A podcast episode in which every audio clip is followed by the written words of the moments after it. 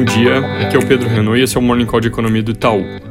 Começando hoje pela Europa, as prévias dos PMIs na zona do euro e no Reino Unido vieram mostrando novas altas dos índices agregados, com um avanço que foi um pouco melhor que o esperado na zona do euro, para o patamar de 56,9 pontos, que é o maior em mais de três anos. Foi puxado por uma alta forte de serviços, que são mais impactados pela reabertura, enquanto a indústria ficou praticamente de lado em um nível que já era bastante forte.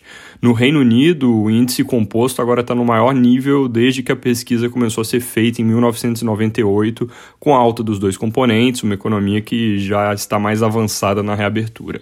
Também no Reino Unido, saiu o dado de vendas no varejo de abril, veio com alta bem acima do esperado, subindo 9,4% contra março, impulsionado pela reabertura do comércio não essencial.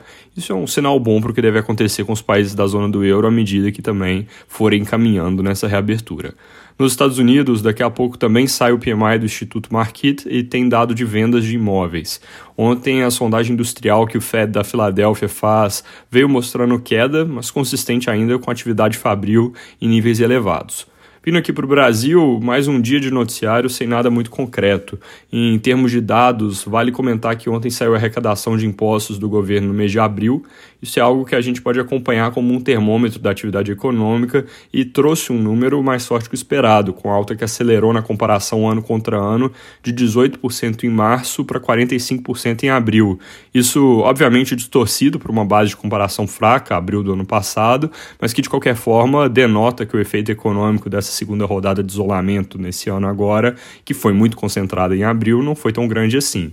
Aumento foi disseminado, teve alta de 29% em impostos que estão ligados à massa salarial, 85% nos impostos ligados ao consumo e 43% nos impostos sobre pessoa jurídica, que foi a única linha que nessa comparação ano contra ano ficou mais ou menos de lado com relação ao número do mês passado. Todas as outras avançaram bastante.